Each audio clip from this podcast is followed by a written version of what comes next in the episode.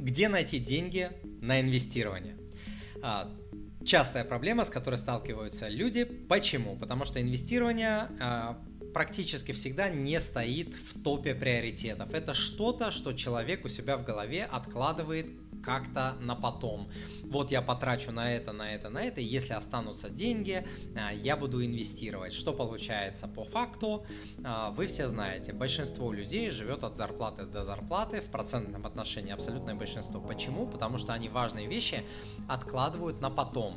Умные люди, успешные люди думают, а, делают наоборот. Да? Сначала важные вещи, вот это правило, знаете, заплати себе первому. Сначала ты откладываешь и инвестируешь на себя, а потом ты э, всему миру отдаешь свои деньги. Вот, в качестве платежей. Но так поступает, к, к сожалению, самое умное меньшинство. Вот, поэтому где найти деньги на инвестирование, прям частый-частый вопрос. Я это по работе э, с людьми, которые приходят ко мне в работу, очень хорошо знаю. Когда приходит человек с приличной зарплатой, я спрашиваю, там, сколько можете инвестировать э, ежемесячно, и он мне называет какую-то там сумасшедшую низкую для него цифру. Ну, там, условно, грубо говоря, там, доход 200 тысяч, а он мне говорит, я буду инвестировать по 5 тысяч рублей. Ну, это вообще там никуда, ни о чем. Это значит, у человека инвестирование приоритет вообще номер 125, и вообще там пассивные доходы, вот эта вся история, он только говорит, что ему важно, а на самом деле ему нифига не важно. Вот, но давайте сегодня поговорим про идеи, откуда найти а, деньги. У меня их там штук, а, не знаю, около 15 штук. Вот. Первый а, а, способ, он вроде очевидный, но, с другой стороны, нифига не очевидный, потому что люди а, не любят этот способ, а, следовать ему очень многие не делают, а, его очень многие не хотят ему следовать, потому что жалеют себя, говорят, что деньги для того, чтобы тратить, там, я и так много работаю, надо себя баловать, и все, вся вот эта хренотень. Первый способ – это сократить расходы. Самый быстрый, самый эффективный и самый нелюбимый у людей способ сократить расходы. Почему? А, почему он самый эффективный? Потому что за жизнь прям под нашими ногами протекает река объемом в десятки миллионов рублей. Вот возьмите среднюю там медианную зарплату в России, там, не знаю, там 50-60 тысяч рублей, умножьте на 12 и умножьте на трудовой стаж, там 45-50 лет, и вы получите огромную сумму в десятки миллионов рублей. Понятное дело, что немножко оптимизировав свои привычки, можно из этой огромной реки, а мы ее не видим, она у нас под ногами протекает, а мы смотрим вверх, мы ищем какие-то а, ништяки, морковки, плюсы, там повышение доходов, какие-то бизнесы, мы смотрим вверх, мы ищем какого-то там журавля в небе, хотя у нас вот синица в руках река прям протекает под ногами, но не любим мы это делать. Тем не менее, это самый эффективный способ. Немного изменить свои привычки, чуть-чуть, я не говорю отказываться от любимых вещей, переставать пить этот гребаный несчастный там кофе, про который все а, говорят. Нет, Существует там сотни способов умной экономии, а, как это правильно а, делать. У меня, кстати, есть продукт moneypapa.ru slash 400. 400 идей умной экономии, вот, которые позволяют, не, не, особо не меняя своего образа жизни, а, немножко оптимизировать свои расходы. Мы думаем, что наша жизнь изменится, когда изменятся наши доходы, но чаще наша жизнь может измениться достаточно сильно, когда мы изме- изменим наше отношение к нашим расходам. В первую очередь, доходы это уже вторично. Если они изменятся, это будет хорошо. Но это происходит гораздо реже и происходит гораздо медленнее, чем мы можем вот прямо здесь и сейчас взять и что-то сделать со своими расходами. Второе место это, безусловно, взять из сбережений. Люди, клиенты, которые приходят э, ко мне, ну, приходят, у очень многих есть какие-то там накопленные э, денежки, у кого-то большие, у кого-то небольшие, это вот такое место, откуда, ну, логичнее всего взять, да, то есть начальный капитал там вот на ИСе болтается, не знаю, там 800 тысяч, и там я могу инвестировать по там, не знаю, там 30, 50, 20, 100 тысяч э, в месяц разные клиенты приходили, вот, и, и, и большие суммы, и меньшие, то есть все подряд. И а, следующий способ это отказаться, даже не отказаться от банковских карт, а как можно чаще а, использовать при расчетах наличные, там, где это еще до сих пор можно. Почему? Потому что при оплате наличными у нас в мозгу активизируются а, те области мозга, которые отвечают за боль, гораздо больше и активнее, чем они активизируются, когда мы платим а, пластиком. Поэтому один из самых простых и эффективных способов, который я проверял на себе любимом, а, вытащить деньги из ниоткуда, из воздуха, это максимально перейти на а, наличные. То есть это работает, ну не знаю, на 95% а, людей. А, следующий способ это попросить повышения на работе. Что нужно делать раз в несколько лет абсолютно точно, если рынок растет. То есть не просто потому, что я отработал 3 года, давай мне повышение. Нет. В тот, там, через 3 года рынок может упасть, там, не знаю, на достаточно сильно, и вам скажут там типа до свидос. А, но тем не менее, делать это регулярно а, надо, и это прям очень реальный а, способ. Я делал это в своей жизни, наверное, десятки а, раз, у меня всегда это получалось.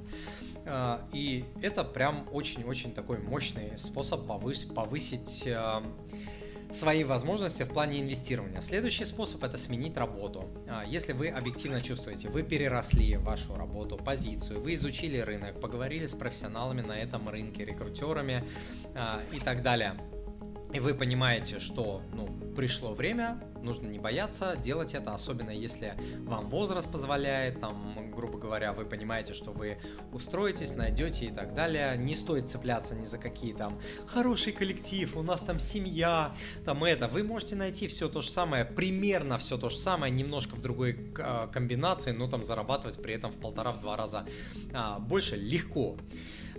При условии, что рынок этому благоволит. Иногда бывает плохой рынок, работу не найти, да, то есть здесь нужно ловить момент. Следующий момент это ускоренно в течение какого-то времени попогашать кредиты, то есть поднапрячься.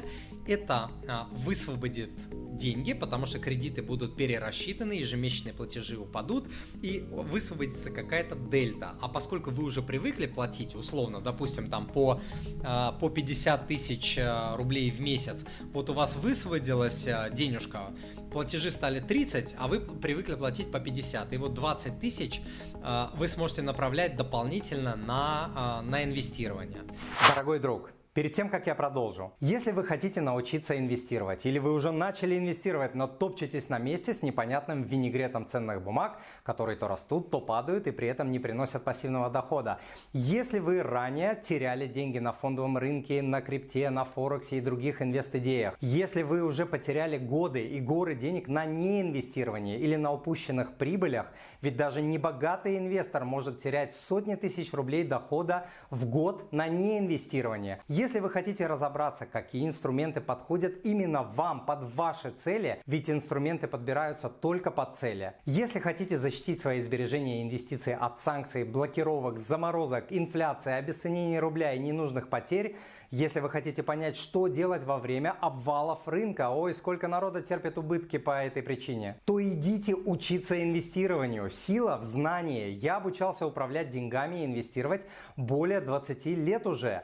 По статьям в интернете и видосикам на ютубе вы с вероятностью в 99% не сможете научиться инвестировать успешно. Это из огромной практики говорю. Приходите ко мне на обучение на тренинг по инвестированию поток антисанкционный. За 4 недели обучения вы научитесь инвестировать в условиях санкций. Выберите брокера и тариф. Выберите и купите ценные бумаги под свои цели. Научитесь не терять деньги, особенно в моменты падения рынка. Начнете зарабатывать на фондовом рынке. Поймете, как формировать пассивные доходы и многое другое. На тарифе «Живой» у вас будет доступ в закрытый клуб студентов, где у вас будет прямой доступ ко мне лично. Вы сможете задать все свои вопросы мне. Этот месяц обучения сэкономит вам годы самостоятельных проб и ошибок и горы денег, которые теряют неопытные инвесторы на фондовом рынке. Сделайте все правильно в этот раз. Идите учиться.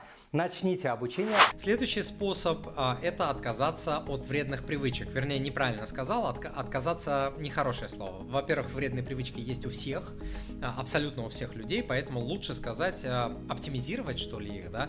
Например, вы можете совершать какую-то вещь, которую вы считаете даже не вредной привычкой, а может быть, ну вот такой привычкой, которую много вредна для вашего кошелька. Особо вам много ничего там полезного не дает, но много денег сосет. Там, не знаю, сладкое, кофе, сигареты, там пивасик, там встречи с друзьями и так далее. Вы можете себе сказать, я буду вот эту привычку делать там не 7 дней в неделю или там не 5 дней в неделю, как я делаю сейчас, а 3 или 4 или 2.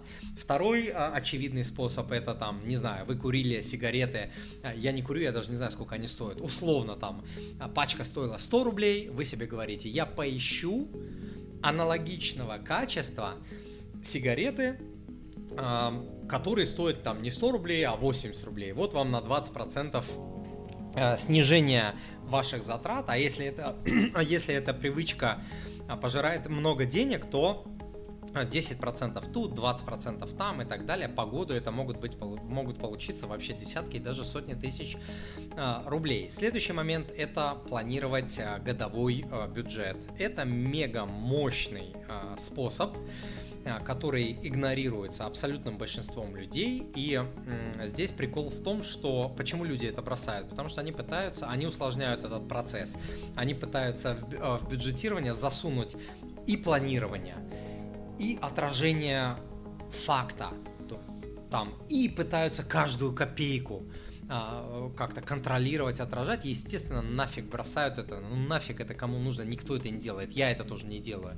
То есть я разделяю эту задачу, то есть а, планирование одна задача, а отражение факта, анализ этого факта, контроль этого факта, контроль бюджета – это другие задачи.